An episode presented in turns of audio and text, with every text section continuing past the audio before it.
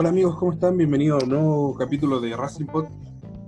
Como cada fin de semana, tenemos varios temas para discutir esta semana.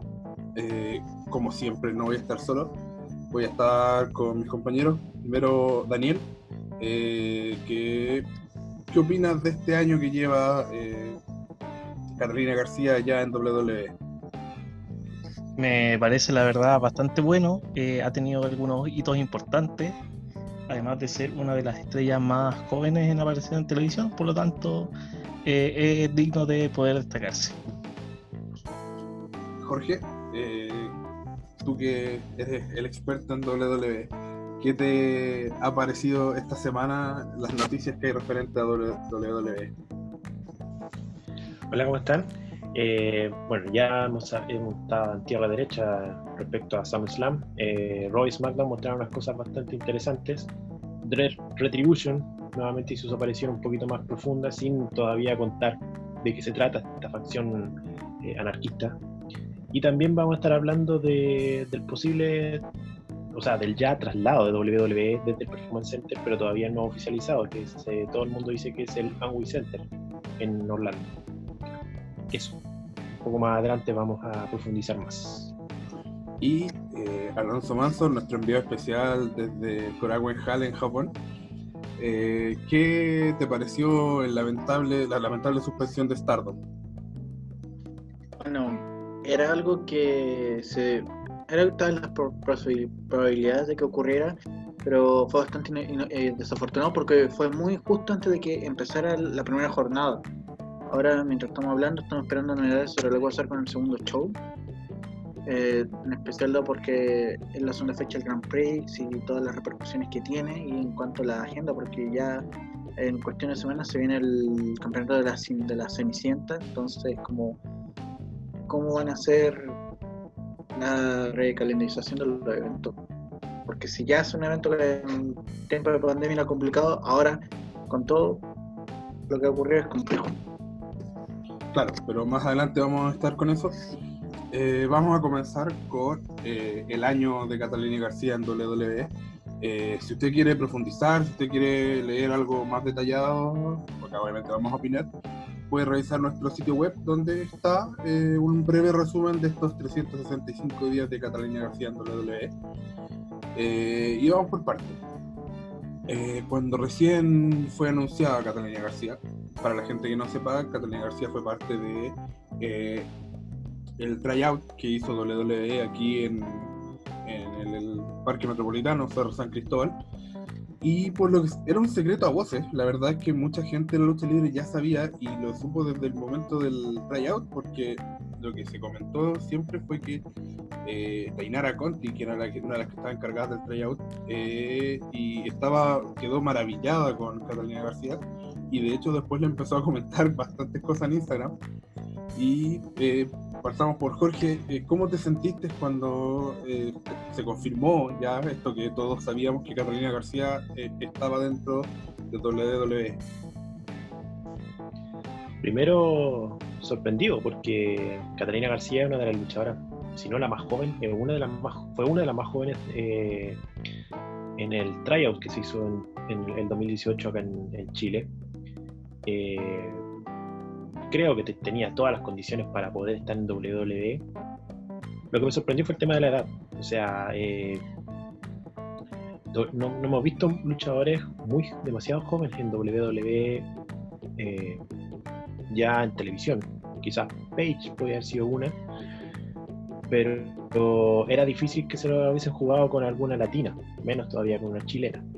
Eso habla muy bien también de la lucha libre chilena y de cómo WWE está mirando con buenos ojos la lucha libre acá en nuestro país. Eh, yo creo que es cuestión de tiempo de que Catalina eh, explote en WWE. Eh, fue algo. Fue un buen augurio el, que Catalina García no haya sido, por ejemplo, despedida en, el, en, la, en los despidos masivos que hubo en abril.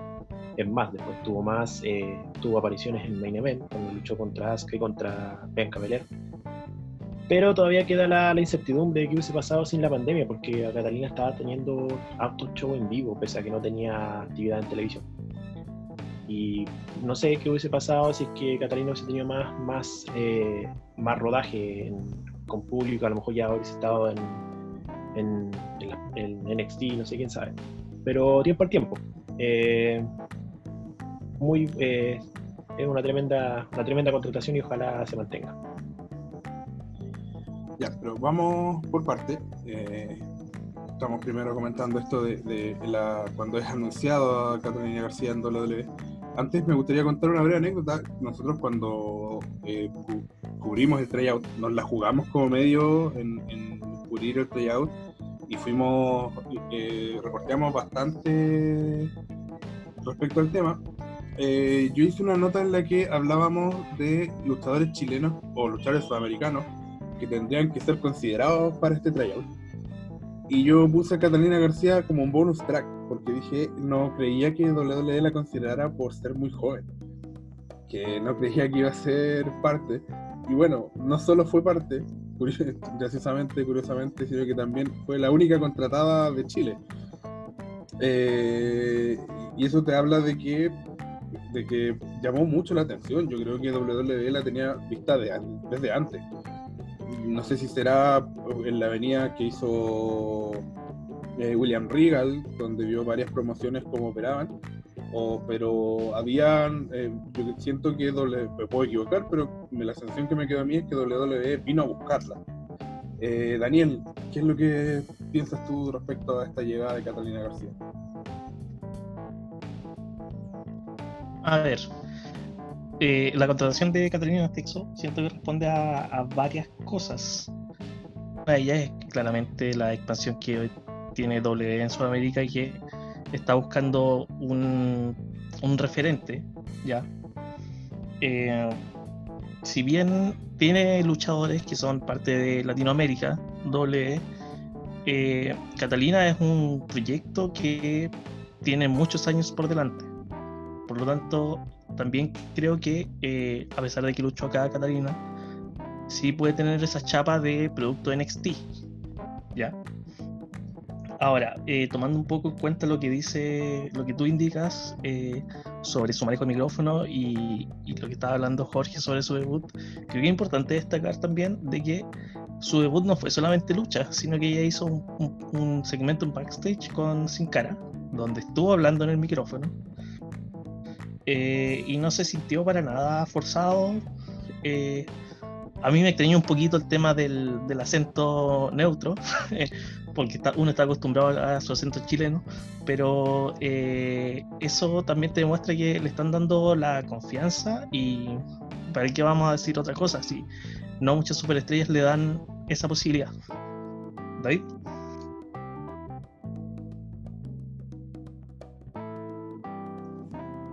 Bueno, eh, para la gente que, no, quizás no esté tan familiarizada, eh, Catalina García, como dice Daniel, tuvo un debut a lo grande. O sea, la, primera, los primeros minutos televisivos que tuvo ella fue en Raw, no fue en NXT, no fue y yo siento que, estuvo bastante bien. De hecho, yo repasé para poder eh, hacer esta, esta como recapitulación de su carrera, repasé sus mejores momentos y yo siento que en lo luchístico y, también en lo expresivo, Catalina García estuvo completamente a la altura. No más así que destacó, que demostró que ella estaba en una estrella, no.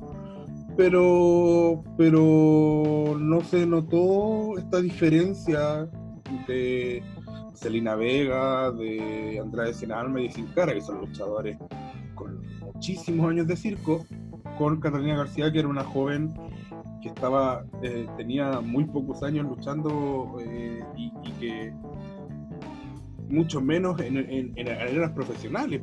O sea, ella el espectáculo de más, de más público con el que estuvo fue, fueron los de clandestinos, ¿no es cierto?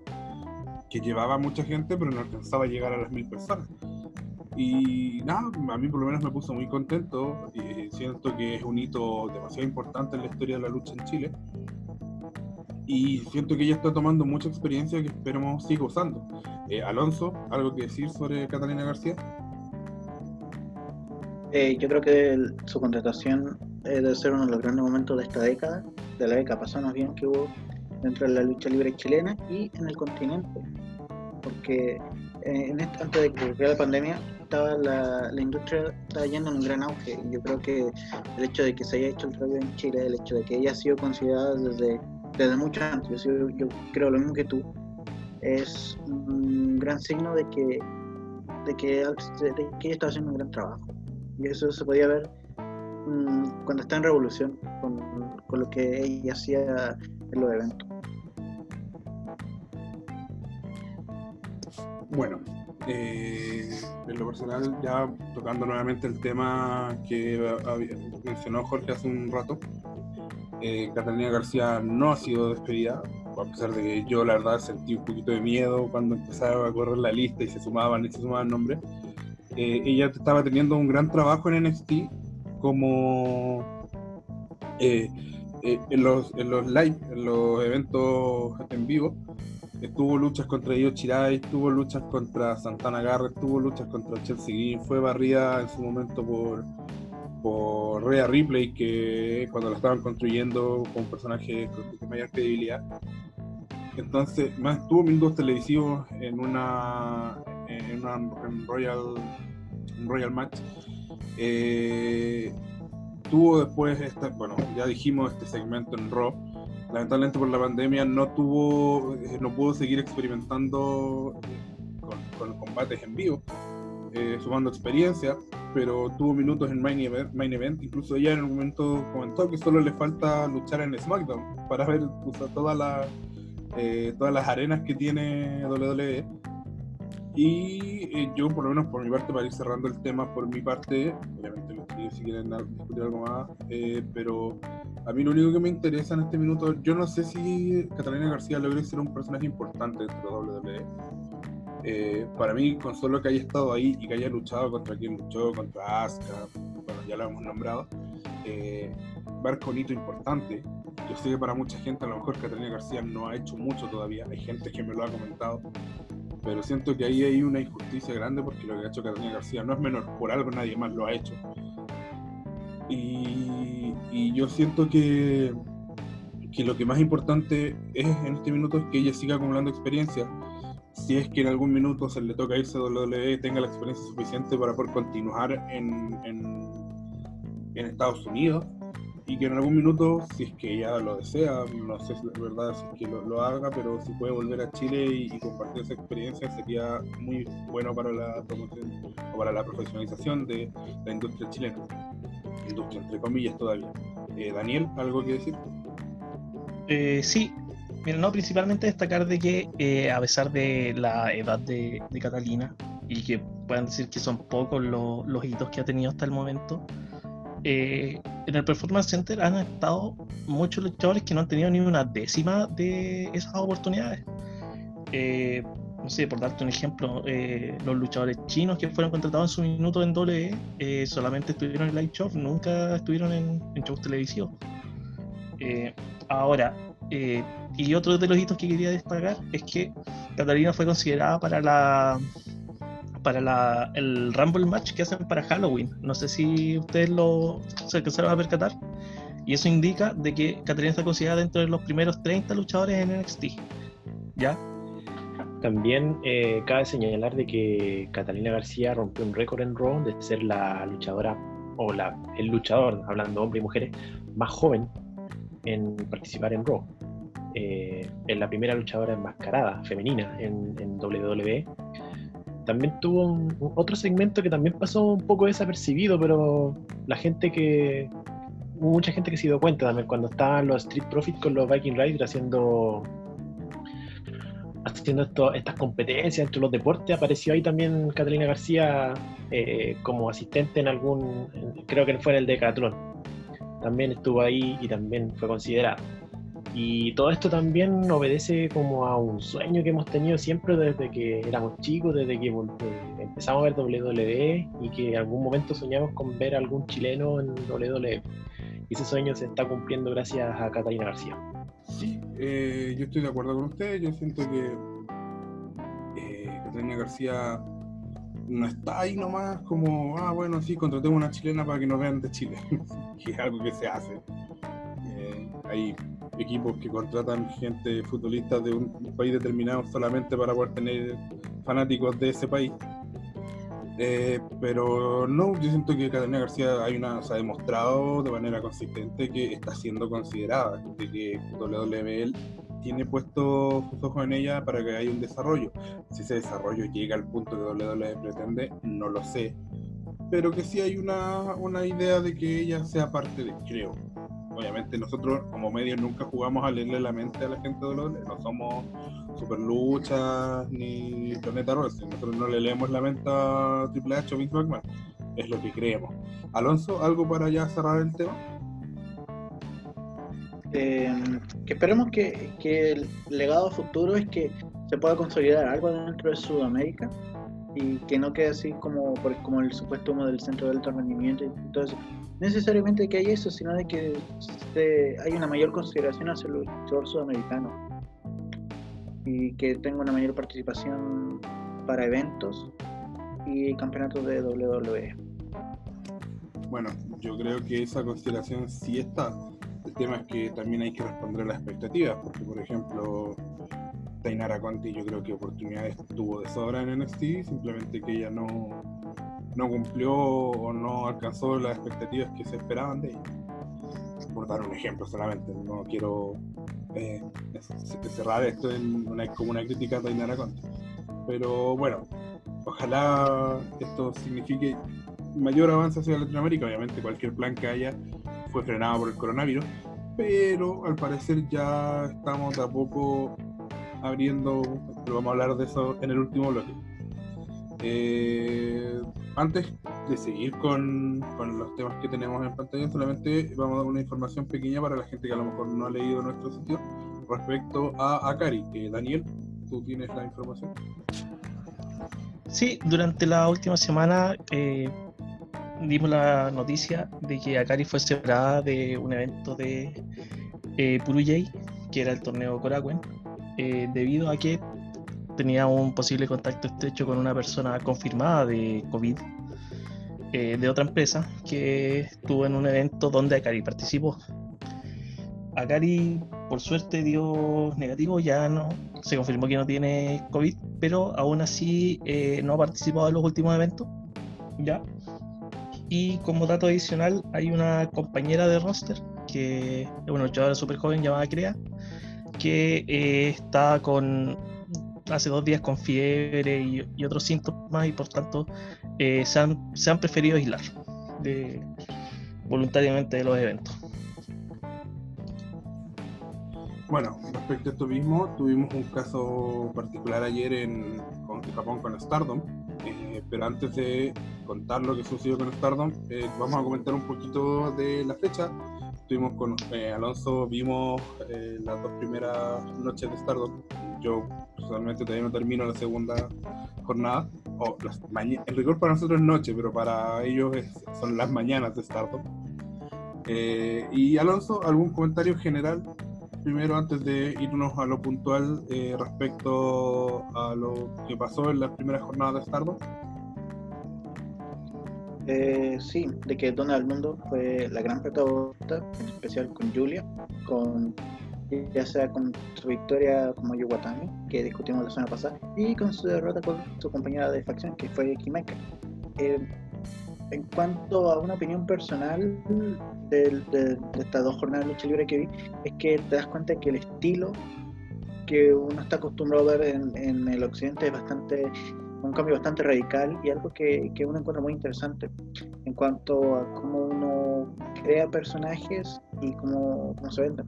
Porque, por ejemplo, algo que mm, tú mencionaste del acción público de Julia y el push que tenía de, con, el mismo universal que todos conocemos.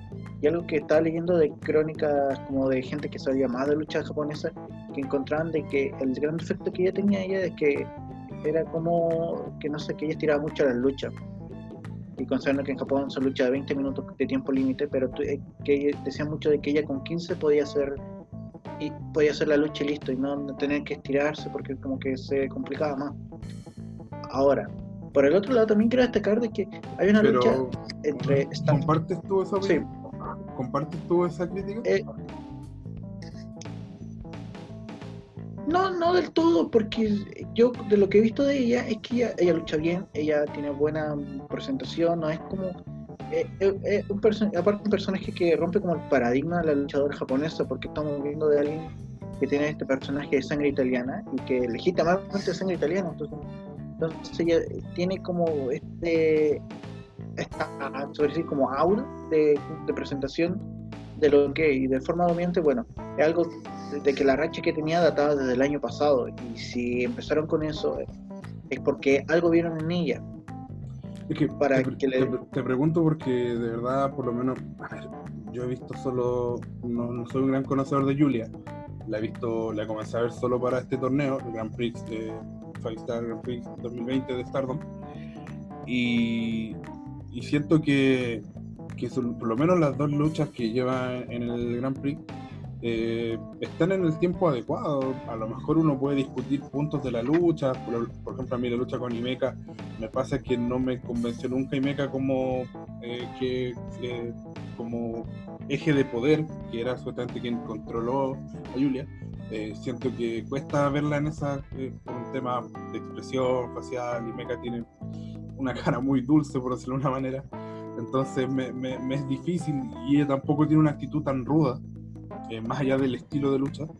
Entonces, pero no sentí que fueran largas, así como que, además que estamos hablando que en ambos casos fueron los eventos principales de, la jornada. Sí, sí, yo tampoco sentí que, fuera largo, porque si tú ves el, en Japón, bueno, de lo que vimos de Stardom, el ritmo de lucha es bastante acelerado en comparación a, a, lo que uno ve en Estados Unidos, por ejemplo, ya lo que sí hay es que se cambian los roles con mayor frecuencia. En especial considerando de que, por ejemplo, esto, esto es un ejercicio que ustedes pueden ver si están en lucha japonesa, que, como dije, tiene tiempo límite, pero, están, pero si ustedes ponen suficiente atención, pueden escuchar al, presentador decir 5 minutos, 10 minutos, 15 minutos, 20 minutos. Y, y ahí uno puede ver que cuando se mete ese tipo de luchas, puede ver cómo, cómo cambia eh, la jerarquía que hay porque, porque ahí, por ejemplo, cuando perdió Julia con Jimeca, Jimeca dominó, dominó bastante, se parece que dominó como el 80% de la lucha. Pero no sé si Julia respondió y hubo un momento en el que uno pensaba que iba a ganar, que iba a ganar de forma convincente, y no fue así, obviamente. Claro, de hecho, yo cuando eh, terminé la primera jornada, eh, una de las cosas que a mí me llamó la atención fue que eh, inmediatamente Julia le ganara a, a Mayu, eh, porque yo decía, parecía que ella era la, la principal eh, rival a vencer de Julia, Mayu Watani, que es uno de los personajes más importantes que tiene Stardom. Entonces yo dije, pero al tiro, hubiera, sentía yo que a lo mejor hubieran mejor puesto esta lucha al final, para que hubiera como más expectativa, porque me imaginaba yo que después de esto nadie iba a poder frenar a, Julia. Y fue muy llamativo porque yo leí muchos comentarios que decían, todos pensamos que en algún minuto la racha de Julia se iba a acabar, pero no pensamos que iba a ser Imeca. Entonces también tiene que ver un poco con el buqueo. Yo siento que el buqueo que tiene Stardom, por lo menos lo que he podido ver eh, esta lucha y un poco que vi de eh, otros torneos anteriores, tiene más que ver como con la deportividad que con el sentido histriónico o, o de una historia.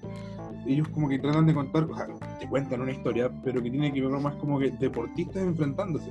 Entonces, en ese sentido, siento que la derrota de Julia, aparte de que obviamente te da un, tema sorpresivo, o sea, yo creo que todos los que siguen a Stardom y, los que siguen a Stardom así como de a, veces, de vez en cuando, no todos los días, eh, no, no todas las semanas, eh, al ver que perdió Julia, querían ver esa lucha te provoca una, ansia de ver, oye, ¿cómo perdió Julia?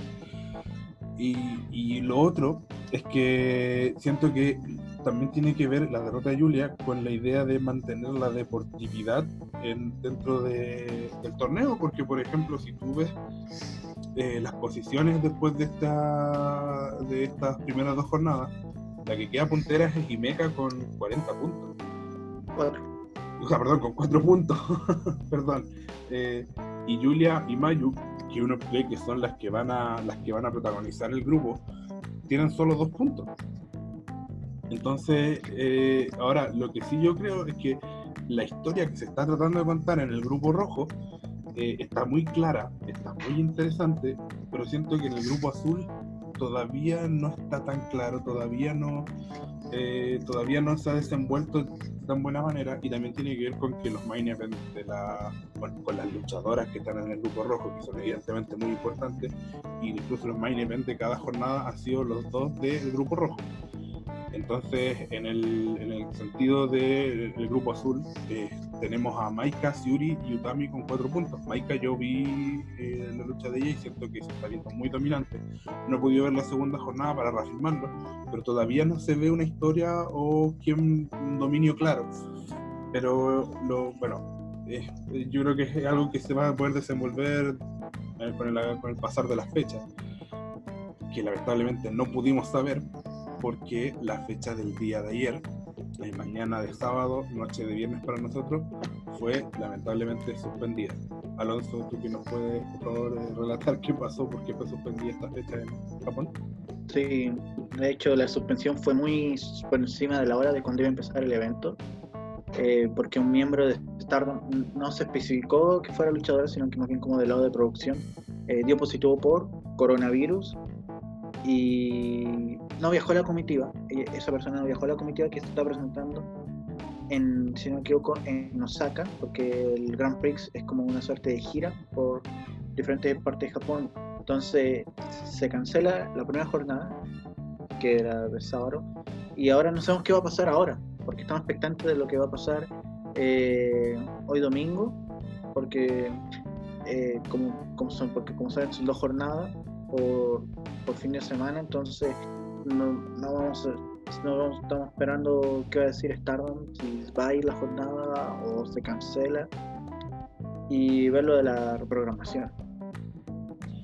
Claro, bueno, en mi caso, a mí me pasa que sigo a Stardom desde que estamos eh, cubriendo y alrededor de las 9, p 9 a.m. Perdón, en Japón, eh, todavía ellos estaban ofreciendo entradas a la venta. O sea, ellos en su sitio eh, todavía tenían publicidad desplegada, lo compartieron en Twitter, de que había entradas a la venta para, para, este, para esta fecha en Osaka.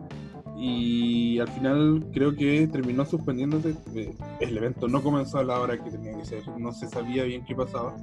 Y estaba programado para las 11 a.m. Y creo que pasado a las 12, casi a las 1 incluso p.m., salen finalmente a darle la bienvenida y a avisar que el evento estaba suspendido por un tema sanitario.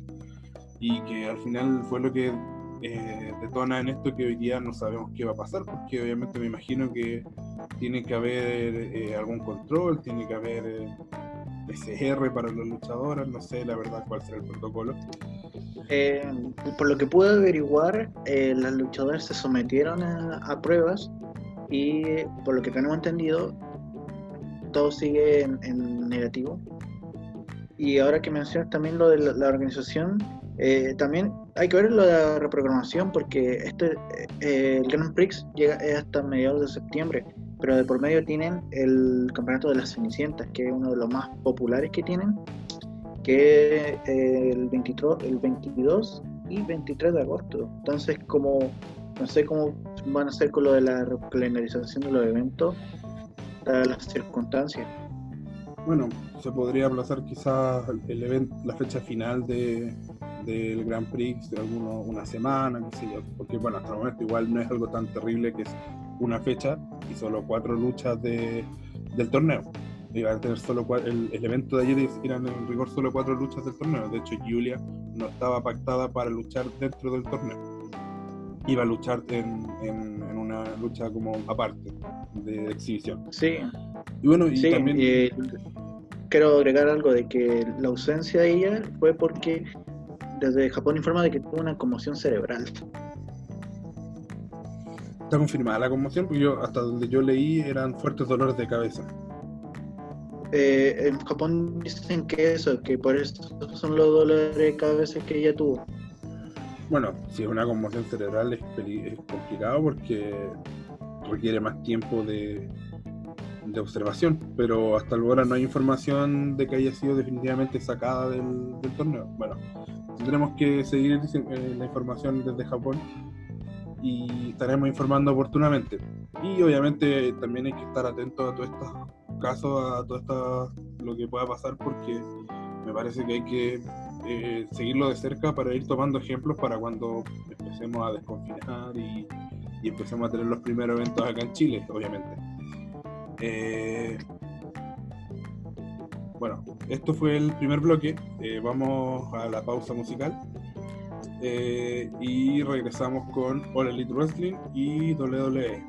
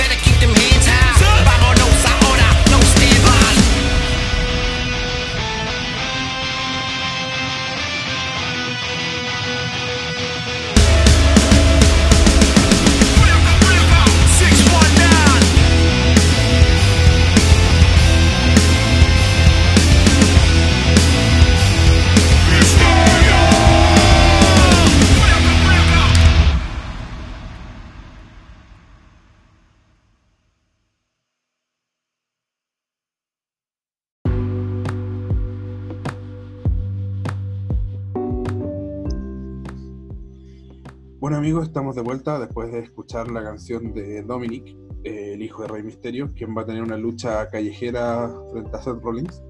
Eh, vamos a estar comentando de eso, pero antes eh, vamos a hablar de All Elite Wrestling.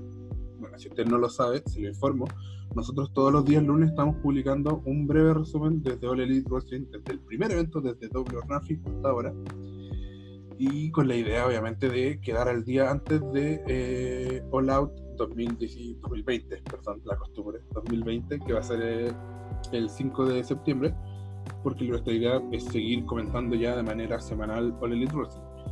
Entonces, eh, tuvimos este lunes eh, la segunda entrega, donde comentamos desde el primer capítulo de Dynamite hasta eh, el primer pay-per-view ya con episodios semanales, que fue eh, Full Year, Full Year 2019.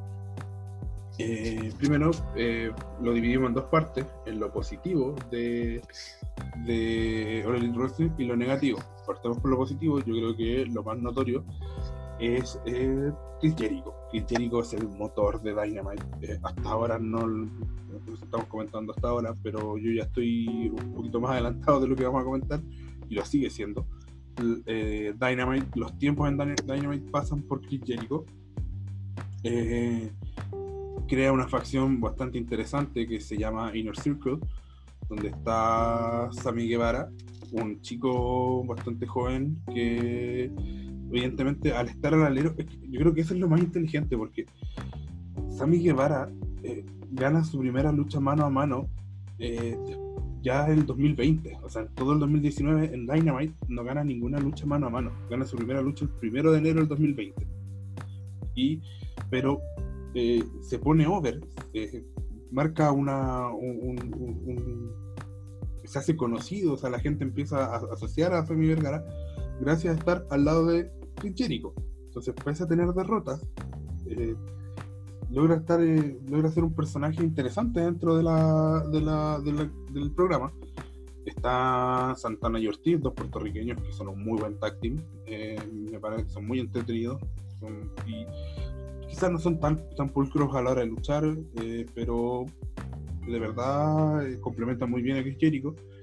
Y Jack Hager, Jack Swagger, que es la fuerza bruta, todo eh, Powerhouse que debe tener una facción y, la verdad es un luchador bastante mediocre, lo sabemos, pero funciona como tiene un papel fijo específico, eh, funciona bien.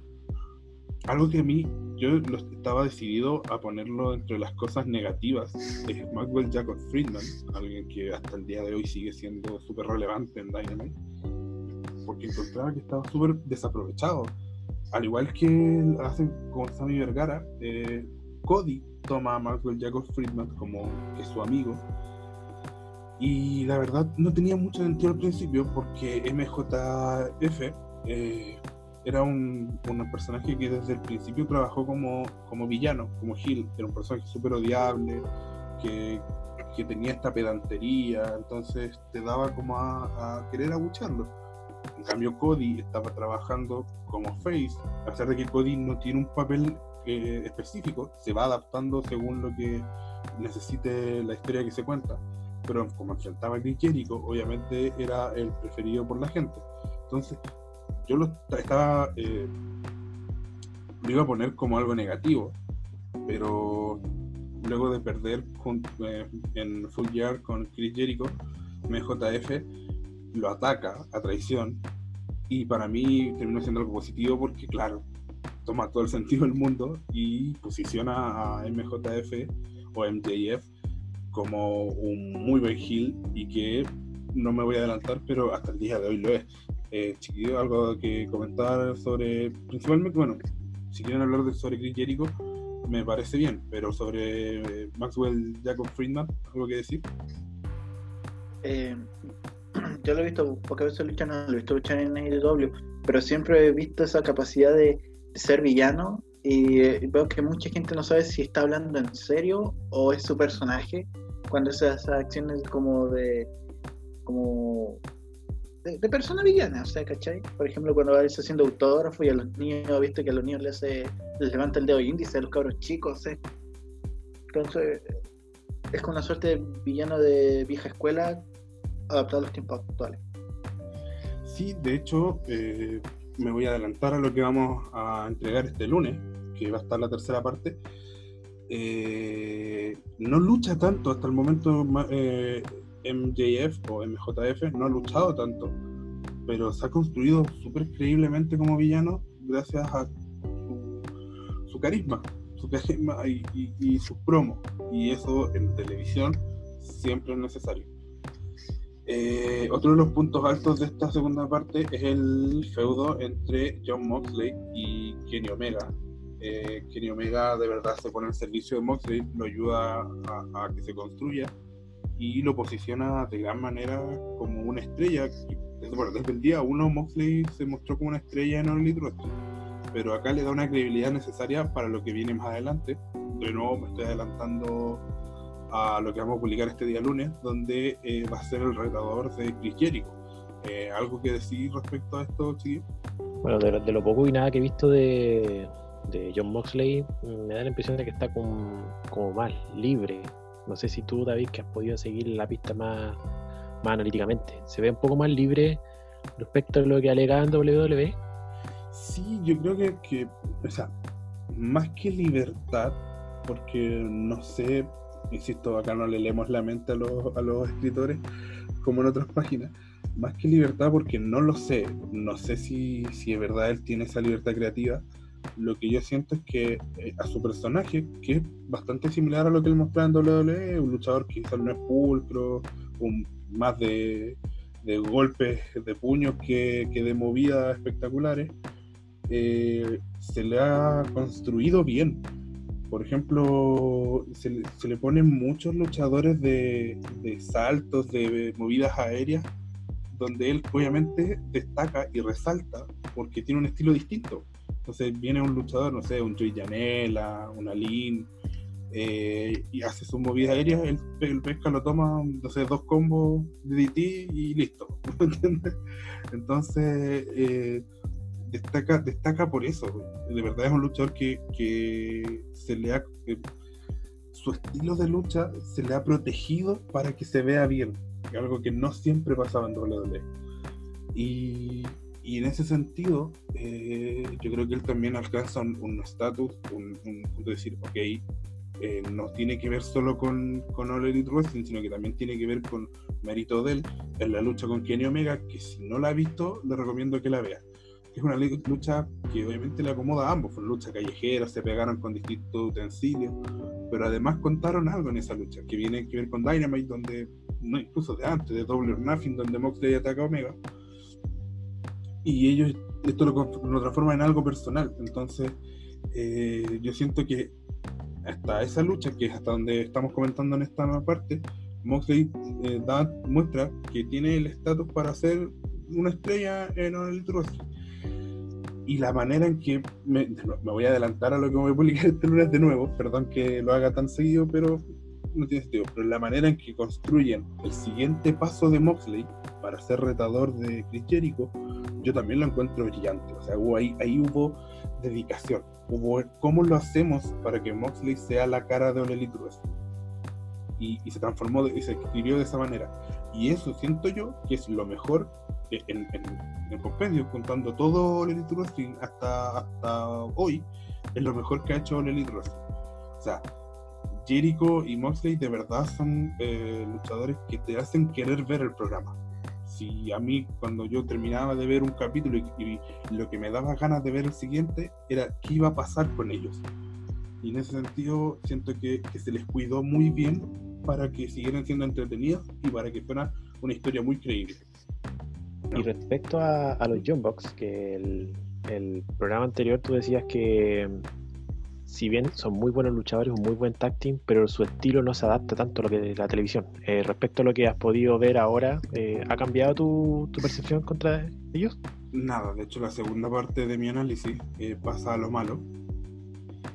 Y, y una de las cosas que pongo que fue lo malo es derechamente los Jumbos. O sea, ellos no han dejado de hacer lucha de indie. Y no puedes. O sea, no, no. Es una de las cosas que que te entretienen de las indies es que no son semanales. Entonces, entre mes y mes, eh, tú podías ir variando, pero tú no podías hacer esa. Mira, lo voy, a, voy a dar un ejemplo medio chileno que, guardando las proporciones, es lo que en algún momento me pasó con Montoya y Coyote. Luchan excelente, hacen las movidas de manera perfecta, pero llega un punto en el que tú los mirás y como, esto ya lo vi. Y el hecho de que ellos luchen semanalmente eh, te da el hecho de que no, no se quedan sin nada nuevo que mostrar para el pay-per-view. O sea, tú ves una lucha de ellos del pay-per-view y no tiene muy, nada muy distinto a, a lo que entregan semanalmente. Y no hay y tampoco diferencias entre luchas. O sea, y de hecho, yo hice un ejercicio porque me pareció que una lucha, me pareció, mira, siempre me, pa- me pasaba siempre que encontraba que las luchas de los Jumbo le sobraban 5 minutos. Algunas incluso más. Y hice el ejercicio de buscar el- los cards con tiempo. Están en una página donde yo veo los puntajes de Meltzer. No la voy a buscar para poder darle el crédito. Y, y efectivamente, o sea, efectivamente las luchas de los Jumbox en el, te diría que en el 90% de los Dynamite son las más, es la más larga de la jornada, es la más larga de la noche. La mayoría de las luchas van entre 10 minutos, algunas que son más 13, y las que son como luchas más fáciles 5 o 7 minutos. Las Bucks generalmente son 20 o 17 minutos. Entonces, mucho. O sea, podía hacerlo una jornada, un día, pero que todas las semanas haga luchas de 20 minutos, llega un punto en el que, ah, ya, pasémoslo rápido a la siguiente, y porque más encima tampoco están contando nada. O sea, eh, eh, la, como la escena titular en parejas de Elite Wrestling nunca, no pasó por los Jumbox hasta ahora. Y tampoco en el futuro, para incluso spoilear un poco de lo que vamos a contar adelante. Entonces, no tienen sentido de que, porque los Jumbox que más encima lucharon, yo creo que desde que estoy viendo Elite Wrestling han luchado por lo menos 8 o 9 veces eh, de distintas formas, en distintos formatos con los Lucha Brothers no tiene sentido que sus luchas entre ellos sean siempre tan largas y además no están luchando por nada. No hay un feudo, no hay una razón del feudo detrás.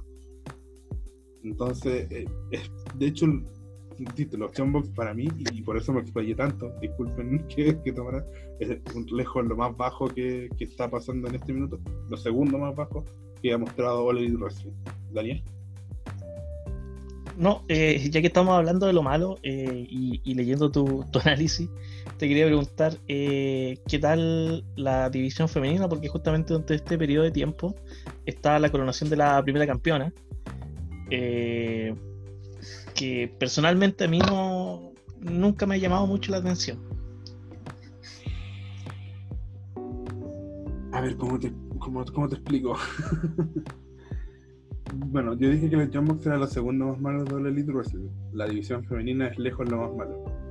Y es lejos, eh, no, no es lejos, pero es una de las cosas más malas que me ha tocado ver en lucha libre profesional en mi vida. Eh, bueno, en el primer Dynamite, Rijo, o Río, no sé cómo se pronunciará, le gana la, la batalla, la primer, se convierte en la primera campeona de All Elite Wrestling, a vencer a Nyla Rose eh, Naila Rose, que es la única estrella hasta el momento que he visto en, en All Elite. Así, todavía, insisto, no he llegado a. Estoy en Full Year eh, comentando.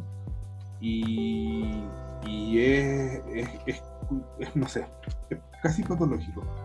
Porque hay un momento en que Naila Ross, o sea, perdón, que Rivo no, se puede a Naila Ross, derechamente no se la puede. Intenta hacer una movida, eh, un, una especie de suplex, y, no se la puede, no la se cae, porque por su peso, y Ruijo se levanta muerta de la risa.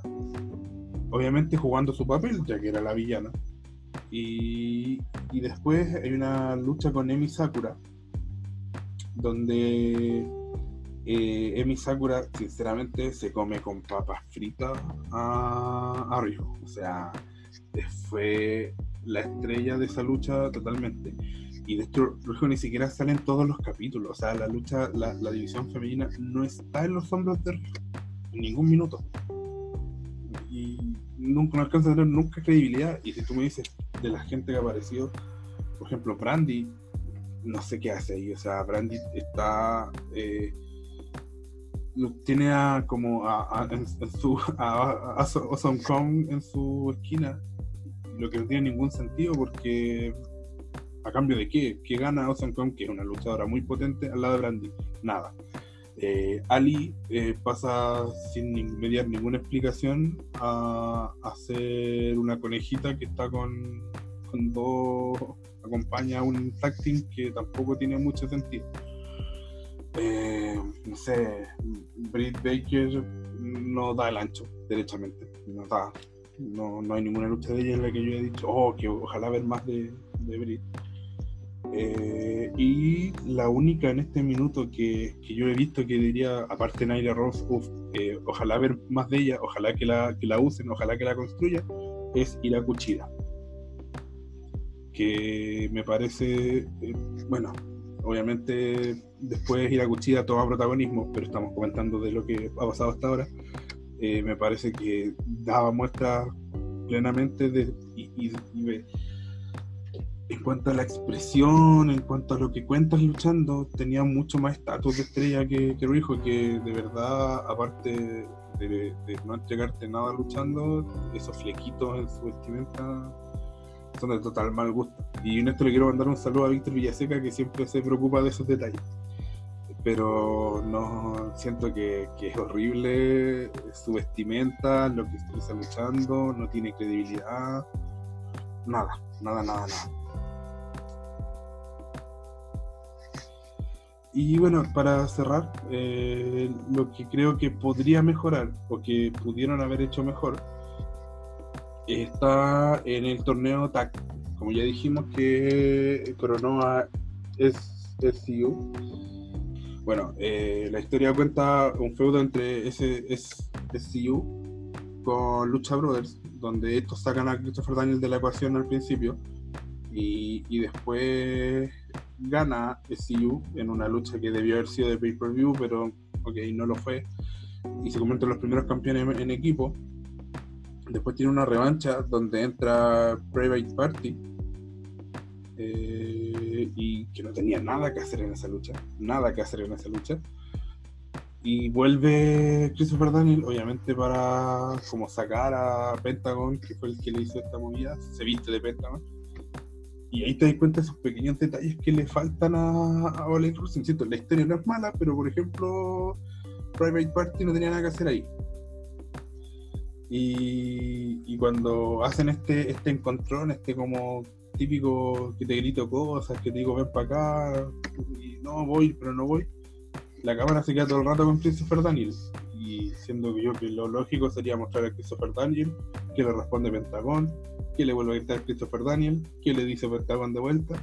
Entonces esos pequeños detalles hay que mejorarlos. Si hay algo que, que yo critiqué, en la, en, la pueden eh, ver ustedes en, eh, en la, está en, en la página en Racing, eh, que por ejemplo la música, que de verdad se escucha como, como de radio AM, y eso obviamente le quita un plus, o sea, la, la entrada, la música en la entrada, sobre todo si quieres hacer algo medianamente épico o, o crear expectativas, necesita ser bien escuchada para la gente que lo ve por televisión.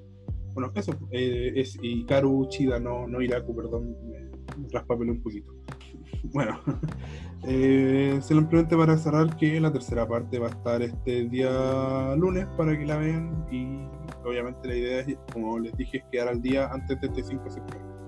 Ojalá la puedan ver y, opinemos sobre All Wrestling, que tiene hartas cosas positivas, pero todavía le falta, tiene, hasta el momento le faltan esos pequeños detallitos y, y hay luchadores que están llamados a ser estrellas que la verdad le están jugando más en contra que siendo un apoyo para All.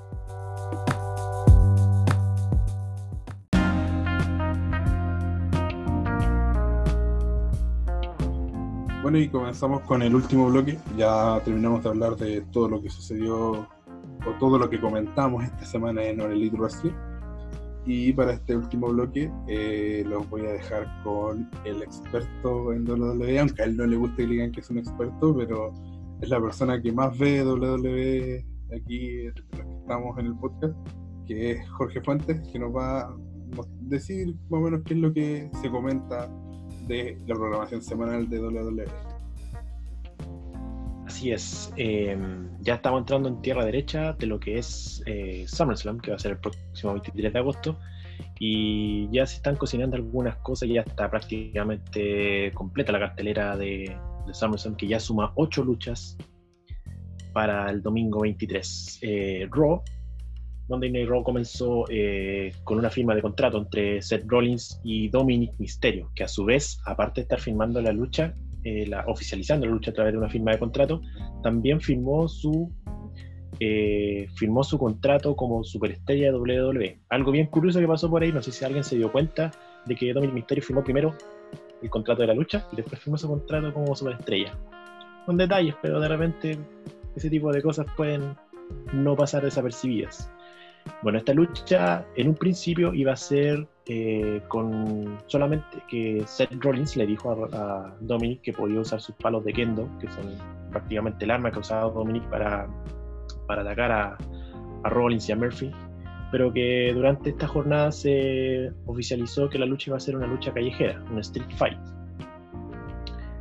Y bueno, después pasó lo que pasó, pues vimos a Dominic, eh, una lucha intrascendente de ser Rollins con Humberto Carrillo, pero que lo, lo importante ahí fue cuando agarraron a paro limpio al pobre Dominic y le dejaron como, como vienesa en parrilla. No sé si se han visto esas vienesas en las parrillas todo con, con eso, con esas marcas y, y que sería algo bien curioso porque unió a todo el, el universo latino de WWE, a todos los luchadores latinos, ya sean face o heel, también a- incluso Andrade y Ángel Garza y, y Santos Escobar también eh, se pusieron, se cuadraron del, del lado de Dominic después de haber visto esas horrorosas imágenes, ese bautizo de, que recibió Dominic como superestrella WWE. No sé si tienen algo que decir al respecto. Sí, bueno, hay dos cosas que me llaman la atención. Primero, sí, de ver que dejaron a ba- bastante mal traer a Dominic. Y eso me llama la atención, porque no sé si habrá sido como una suerte de iniciación. Eh, como todavía el pobre niño no tenía una lucha oficial y ya se, se comió sendos palos en, el chope y en la espalda. Y, también me llama mucho la atención esta como unión latina de la raza, como le llaman ellos, eh, en Twitter principalmente, que fue Andrade, eh, Garza, eh, Santos Escobar. Eh, también. Claro, entonces me, me, me llama la atención porque me creo es que a mí algo que me, me- me suena un poco raro es que mi lógica me indica que debería ganar Dominic porque si no dejaría muy mal parado a todo el clan Misterio. Porque Misterio perdió dos veces con Rollins y al final sería esto como un Rollins llegó acá, hizo lo que quiso, se paseó y ¿me tendréis que tener como un contrapunto, no sé, o sea, si, si va a ganar la Dominic, quizás tendría que haber perdido alguna vez con Misterio, no sé si se, se entiende a lo que a lo que voy yo. Entonces, pero no creo que eh, Dominic tenga la credibilidad en su debut de ganar la Rollins. Entonces a lo mejor por ahí va a haber como un apoyo de la raza que lo ayude a ganar, no sé, estoy elucubrando pero yo siento que esto, esta unión que vimos por Twitter debería ser usada para algo, si no, no tiene mucho sentido, la verdad. Claro, absolutamente. Eh, eh, es difícil pensar que Dominic le gane a Rollins en su, en su debut. Algo van a tener que decir también no solamente lo- los latinos, no creo que todos, pero probablemente por ahí Humberto Carrillo, no sé, y Rey Misterio que también eh, anunciaron su aparición para, para el Raw de este lunes que viene ahora. Eh, pasando al siguiente punto en Raw, eh, Asuka finalmente consiguió su oportunidad, va a enfrentar a Sasha nuevamente por el campeonato femenino de Raw y venció a Bailey vía rendición. Eh, Asuka también hizo noticia en SmackDown, así que se perfila como la gran antagonista de, de estas modelos a seguir. Si tienen alguna, alguna opinión sobre Asuka, ¿qué le ha parecido? Que nuevamente la, este tándem de Sasha Banks y Bailey sea contrarrestado solamente por la figura de Asuka. O sea, hay dos cosas ahí.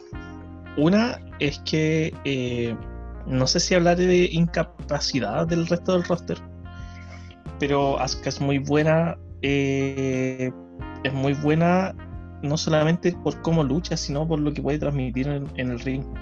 Ella, sin, sin necesariamente hablar inglés, eh, te puede contar una historia dentro del ring y puedes tomarla en cualquier, en cualquier momento de la lucha.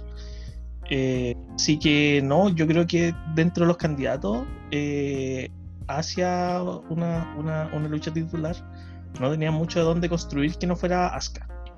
Así que creo que dentro de todo lo que se ha dado durante estos meses es la decisión correcta. Claro, y también Asuka genera un consenso eh, mayor. Por ejemplo, que nombres como China Baszler, que también podía haber cumplido como ese perfil de enfrentar ella sola a, a Sasha y a Bailey, pero eh, yo creo que Asuka es, lo podía hacer mejor. Sí, Eh, bueno, hablando sin duda. O sea, yo sé que eh, China Wrestler puede serlo en, en una cuestión más teórica, pero en cuanto a, a su calidad de, de luchística, no da al ancho como Asuka, ni tiene la credibilidad como pa- para para enfrentar a Bailey y Sacha juntas. Y en ese sentido es verdad lo que dice Daniel, o sea, ¿quién más? No, en este minuto yo siento que Alex está, Alex está en otro lado, Nikki todavía no llega a ese punto, me parece que puede hacer una excelente contendora eh, particular con solo una de ellas. Eh, no sé. Entonces- está afuera. Entonces, Lacey sentido- quizás podía haber sido. Claro, y lo que hablamos creo que la semana pasada, que, que mucha gente se queja, se queja de lleno porque no le gusta una ni le gusta ni la otra. Y, y- y aunque Asuka pierda el feudo, es probable que lo haga. eh, yo siento que en ningún momento se pone en duda la credibilidad o el nivel de Asuka. Solamente agradezco que, eh, como lo- así como conversamos la semana pasada, eh, Naomi no apareció en, en ninguna oportunidad titular. Naomi estamos- don't deserve better. Pero Estábamos hablando de, de Shayna Baszler, de Shayna Baszler. Eh, hubo nuevamente eh, un capítulo de Raw Underground, ya que se fue algo más homogéneo, no fue tan tan, tan disperso como la, la semana pasada, que fue prácticamente la presentación de la idea. Le dieron un par de segmentos eh, durante la última hora del- de la transmisión de Raw. Acá se vieron cositas un poquito más profundas, digamos, de alguna forma. Se vieron menos luchas, pero con luchadores más under y, y con un poco más de minutos.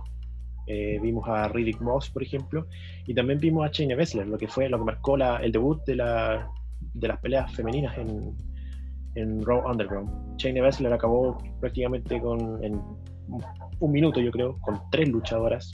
Una es una, Puerto, una costarricense, no tiene nombre, que se llama Sofía Ramírez, que por ahí se supo de que era una luchadora costarricense de las que eh, fue víctima, entre comillas, de, de Shayna Baszler. Y para finalizar, este descorazonante eh, traición, si se le puede llamar así, de Randy Orton a Ric Flair. Eh, esto se dio después de una lucha. Hablar de lo de. Sí, solo quería decir que lo de China Baszler me parece súper bien. Es que China Baszler es una luchadora muy creíble en cuanto a agarrarse a combos si se, tra- se trata. Si la loca practica MMA, practicaba. Entonces, yo siento que estaba pintada para Raw Underground. El tema es que, claro, al momento de plantear una lucha, eh, aunque tú sepas que probablemente si se agarraran a combos le podría pegar a la mitad del roster, no logra, no alcanza un nivel adecuado para hacer una lucha entretenida. Pero en esto, en Raw Underground, yo siento que calzaba perfecto. Me parece súper bien que, haya participado ahí. Claro, pueden verse algunos nombres fijos en ese en, en Underground. Podemos ver de nuevo a Babatunde, a Dava Kato, que es el nombre que tiene ahora y que nuevamente arrasó con, con su rival. Puede ser que a lo mejor sea una de las figuras que pueden construirse dentro de, de Raw Underground. Bueno, eh, bueno me estaba yendo todavía, me estaba faltando ese, en el tintero todavía lo de Raw Underground y me estaba yendo a Randy Orton con Ric Flair. Esto se dio en una lucha eh, donde Randy Orton le ganó a Kevin Owens, una lucha que en el Raw anterior Ric Flair había pactado por su propia cuenta y que Randy Orton mostró su molestia porque sintió que el ego de Ric Flair eh, fue más que el apoyo que tenía que tener Ric Flair hacia Randy Orton en busca de un, nuevo título de, Orton que va a ser el, el décimo cuarto podría ser. Y Randy Orton sintió que Ric Flair tiene que estar en esa línea, no eh, haciendo, imponiendo su ego por sobre el de bien común, digamos, de, de esta alianza con, con Orton. Y ahí sacaron varios trapitos bajo el sol. De hecho, Randy Orton le dijo que ahora era una carga para su carrera, que, que eh, eh, Ric Flair ya es un abuelo, un anciano que todavía, eh, que todavía es adicto a los spotlight, digamos, a, a ser el centro de atención. Y Ric Flair le contestó, le dijo que obviamente no era el mismo, ya tiene 70 años, ya no era el mismo de, del Ric- no era el mismo Ric Flair que, luchó junto a él en Evolution, por ejemplo, pero que sigue siendo, que admite siguen, eh, que todavía es, eh, es adicto al spotlight. Eh, bueno, que ya no es el mismo de antes, pero que todavía goza de, de cierto respeto. Y a pesar de todo, Ric Flair se mostró como un, carácter bien así como bien apacible con Randy Orton. Le dijo que a pesar de todo lo que le estaba diciendo, él también él quería verlo ganar su, su título y por qué no romper el récord que él tiene. Eh, incluso está negando a John Cena, este récord es mío, no es de John Cena. Y creo que tú me, me superes, no John Cena, una cosa así. Y esto terminó con un foul de Randy Orton, digamos que Ric Flair no estaba en condiciones de recibir algo más, más agresivo como un RKO, por ejemplo. Fue como un, un, una- un foul y Randy Orton lo ayuda a caerse. Ni siquiera, ni siquiera se puede caer al suelo solo Ric Flair. Y termina con la punt kick que es jugando con el tema de Retribution, apagando las luces, justo la, patada se dio cuando luz estaba acá, así que protegieron bien a Ric Flair en ese aspecto. Y después llega Drew McIntyre ahí como a, ayudar a Ric Flair y, y esto sirve como una para encender más el fuego entre Orton y McIntyre. ¿Algo, ¿Alguna opinión sobre esto antes de pasar a SmackDown? David. Me parece que se construye bastante bien a Orton. Y, y ojalá que Ric Flair no salga más de su casa si estamos con una pandemia. O sea, agradezco, de verdad, fue un- es un aporte en este feudo, Ric Flair. No, no lo negarlo sería pecar de hater. Pero caballero, por favor, no quiero que le pase nada, de verdad. Y bueno, sin ir más lejos, la, esposa de Ric Flair eh, fue, eh, tuvo COVID-19.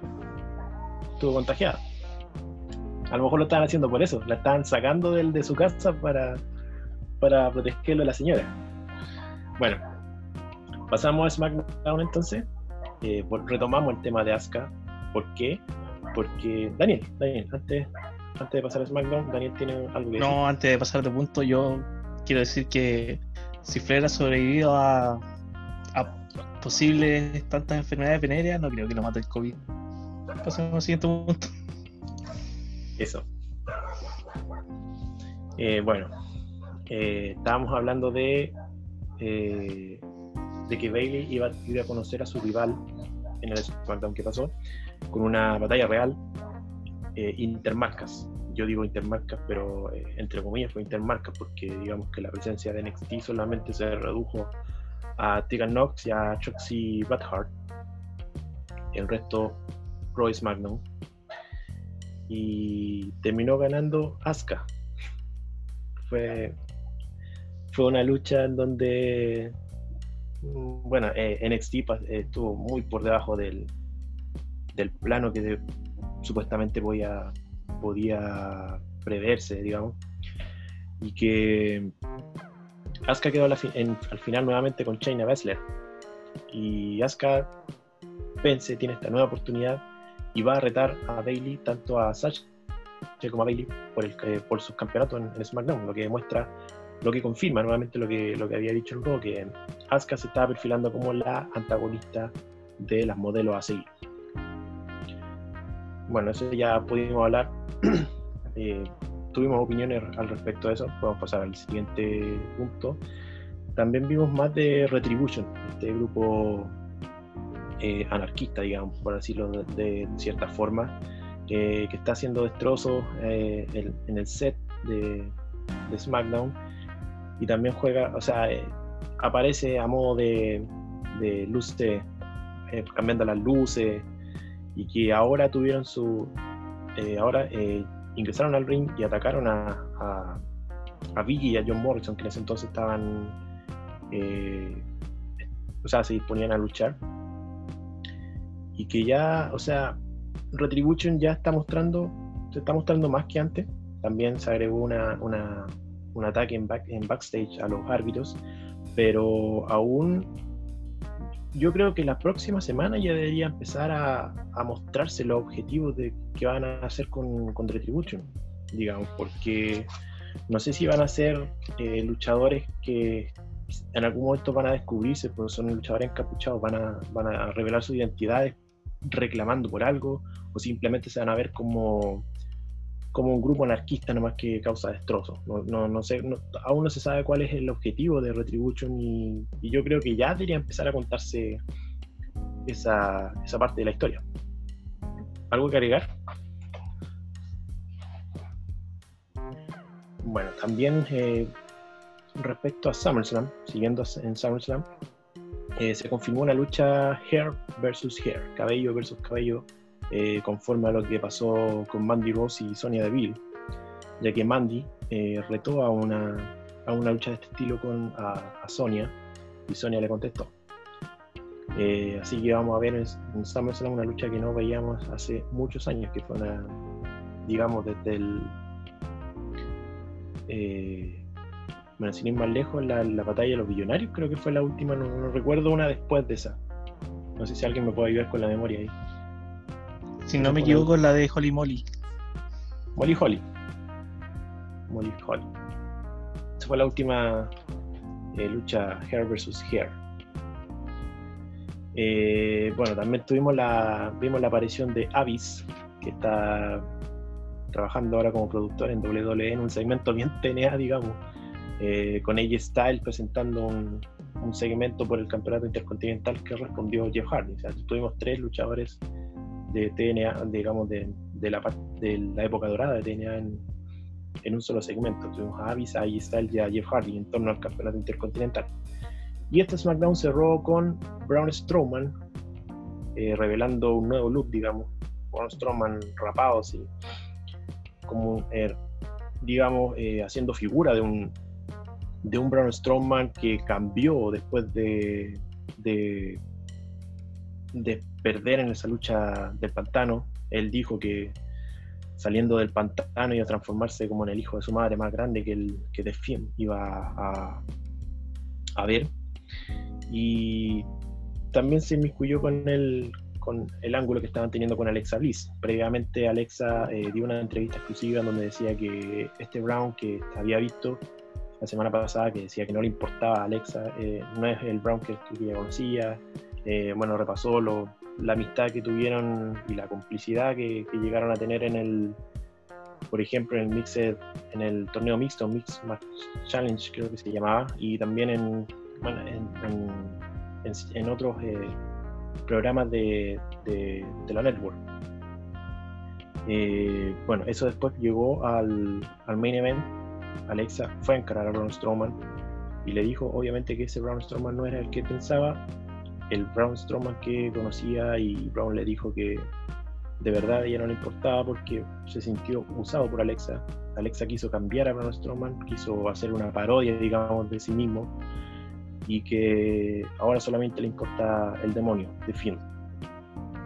Y después terminó con esta con esa imagen de Braun Strowman levantando a Alexa así con, con la Genkidama, digamos, una, un levantamiento militar y después la dejó caer. Obviamente las luces se apagaron cuando Alexa venía, estaba, venía en descenso. Y después apareció The Fiend y Braun Strowman en la pantalla. O sea, esto es como una- un, un cambio de roles donde Braun Strowman va a ser The Heel y The Fiend va a ser como el face de esta, de esta rivalidad, digamos, eh, retomada. Y eso es como todo lo que se vio en, en Raw y SmackDown respecto a, a SummerSlam, que ya se vienen dos semanas más. ¿Alguna, ¿Algún comentario al respecto? Bueno, la otra noticia también con WWE es que con toda seguridad van a, van a dejar el Performance Center. Todavía WWE no lo ha oficializado, pero muchos medios están, eh, están informando acerca del Amway Center, un estadio que está también ahí en Orlando, Florida, que hace, bueno, los seguidores de la NBA lo conocen porque es el estadio en donde hace de local eh, los Magic de Orlando. Eh, se dice que WWE, bueno, de hecho mostraron eh, imágenes de camiones de WWE, de la, de la producción, rumbo hacia el Amway Center, y que esto se haría hasta el 30 de octubre. WWE no solamente haría SummerSlam ahí, sino que también retomaría las transmisiones, las, las transmisiones en vivo de Raw SmackDown en el Amway Center.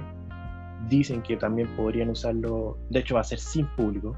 Se habla de un arriendo hasta el 30 de octubre, sin público, probablemente con público virtual, como se puede ver, por ejemplo, en, en- en la Premier League se pudo ver eh, estas pantallas con, con público desde sus casas, algo así me imagino que puede ser la idea.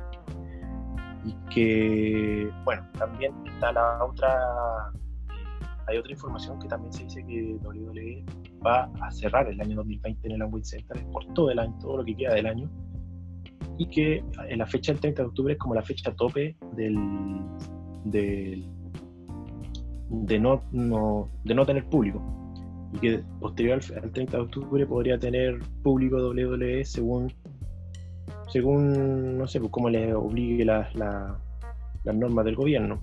Puede ser a lo mejor un público acotado no sé ahí cómo lo van a hacer eso es como toda la información de WWE eh, hasta esta semana no sé si tienen algo más que decir Daniel Sí, eh, no, como comentario, eh, la verdad no sé qué esperar sobre el público virtual.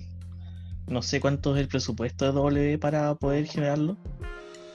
Eh, sí, creo que no es tan mala idea, pero no sé cómo lo van a implementar. O sea, hay, hay eventos que se han hecho durante el último tiempo que han funcionado con público virtual.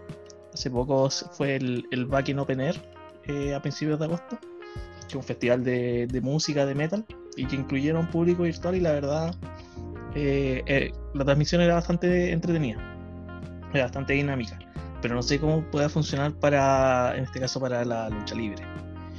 Y eh, bueno, yo me imagino que ya la próxima semana vamos a comentar rápidamente la- las rivalidades para SummerSlam. Y no olvidar que Payback está a la vuelta de la esquina. Eso también, Payback eh, va a ser el 30 de agosto, una semana después de SummerSlam, y ya confirmaron que Bailey y Sacha Banks van a defender los campeonatos femeninos en pareja. Eso, también en NXT también a modo de bien... También cabe consignar que en NXT eh, volvió Velvet in Dream después del Takeover in Your House. eh, se sumó a la, a la triple amenaza válida para clasificar por el campeonato norteamericano. Solo decir que el público virtual no es tan difícil, en, en- por lo menos en la NBA eh, y en otros lados se- es una pantalla que muestra gente solamente. Claro. O también como se, bueno, los que pudieron ver algo de Dynamite esta semana, eh, se pudo ver que All Elite Wrestling contó con público, un público muy acotado. Eh, obviamente el Amway Center tiene mucha más capacidad que el, que el, que el Performance Center y que obviamente cuando se dé el luz verde para tener público van a tener van a tener más posibilidad de tener público más separado que en el eh, Performance Center.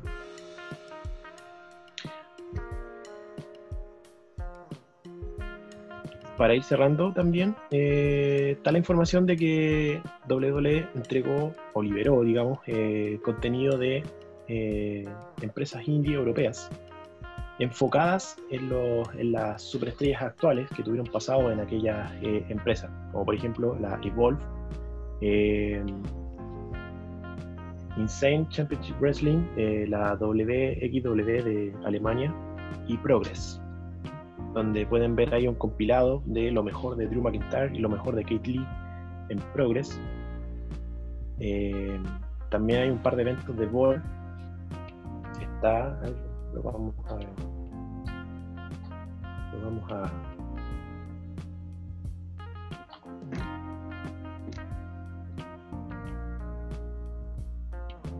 Eh, mientras Jorge busca más datos, me gustaría añadir de que no solo pueden ver como el historial de esos luchadores, sino también conocer personajes, por ejemplo, de la ICW, pueden conocer a Grado, un luchador escocés que es bastante peculiar, eh, que apareció en TNA, pero que se hizo un nombre en la, escena británica, especialmente en su país natal, Escocia, eh, hogar de la ICW. Recuerdo que salió un documental que hizo la BBC Escocia sobre cómo haciendo como una previa de unos eventos porque él partió de muy abajo. eh, él contaba que era como este suerte de fanático Mark, muy, muy pegado a la lucha libre. De hecho, él contaba de que participaba en los foros de internet y que llamaba a los luchadores a sus, a sus hogares y les preguntaba si eran luchadores y le- les respondían de vuelta con puteadas, pero todo eso. Pero había logrado el cometido de hablar con ellos.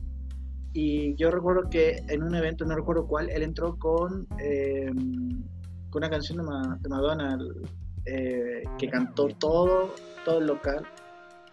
Y yo creo que es uno de los mejores momentos que vi de, de- de la lucha libre. Like a Prayer. Esa, Sí, de hecho.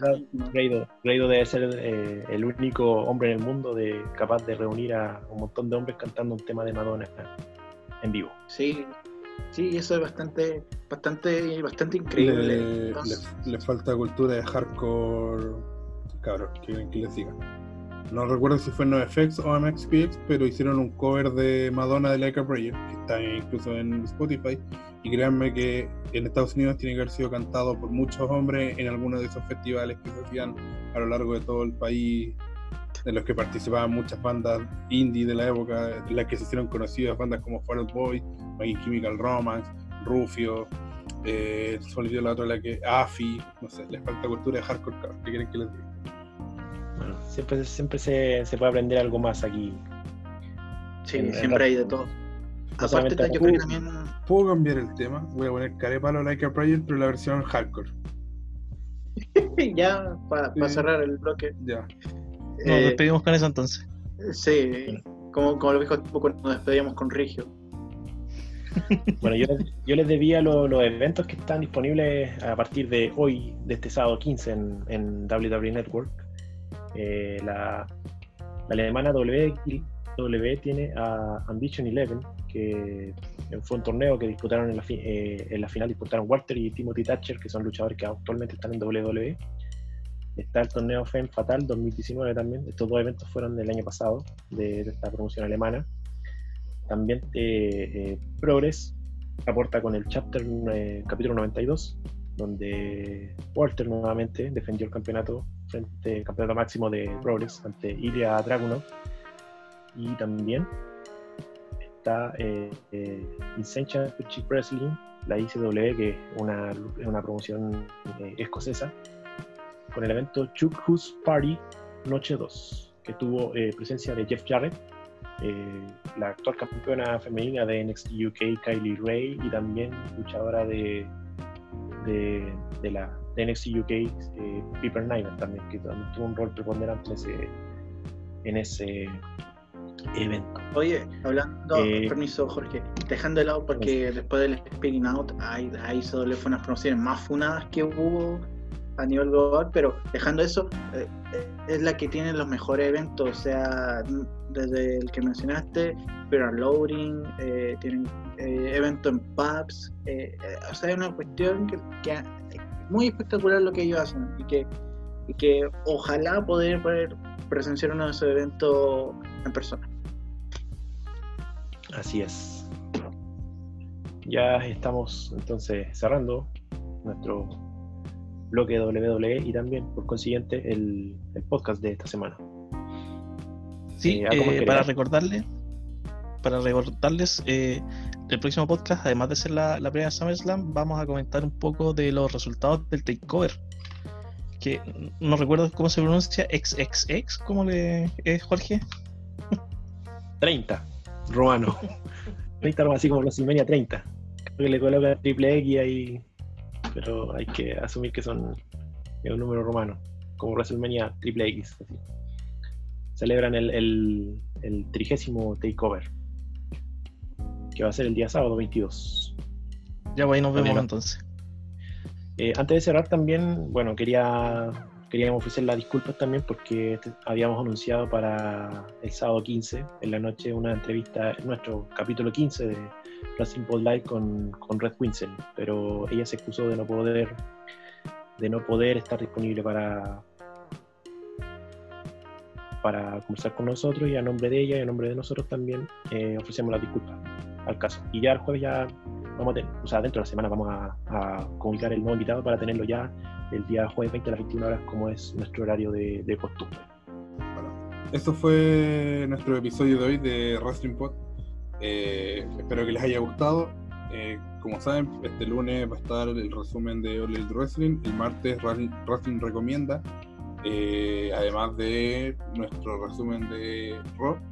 El viernes va a estar la columna. Y nada, sigan escuchándonos. Gracias por por eh, compartir este momento de lucha con nosotros. Eh, que les vaya bien. Cuídense, eh, lávense las manos, no tomen cloro, siga sin salir a- de su casa a menos que sea necesario. Y vote a prueba, nada más. Que le vaya muy bien. Nos vemos. Chao. Arigato Chao. Ah, antes, antes también quiero mandarle un, un recado a los. Bueno, aquí Alonso me va a entender. Quiero mandarle un recado a los medios de, de argentinos de automovilismo, que por favor no, no hagan plagio. Grupo Clarín, te tengo en la mira. Grupo Clarín, corten su hueveado. Ya. Niños del fútbol, dejen de robar. Infórmense sobre el medio original, el otro lado de las carreras.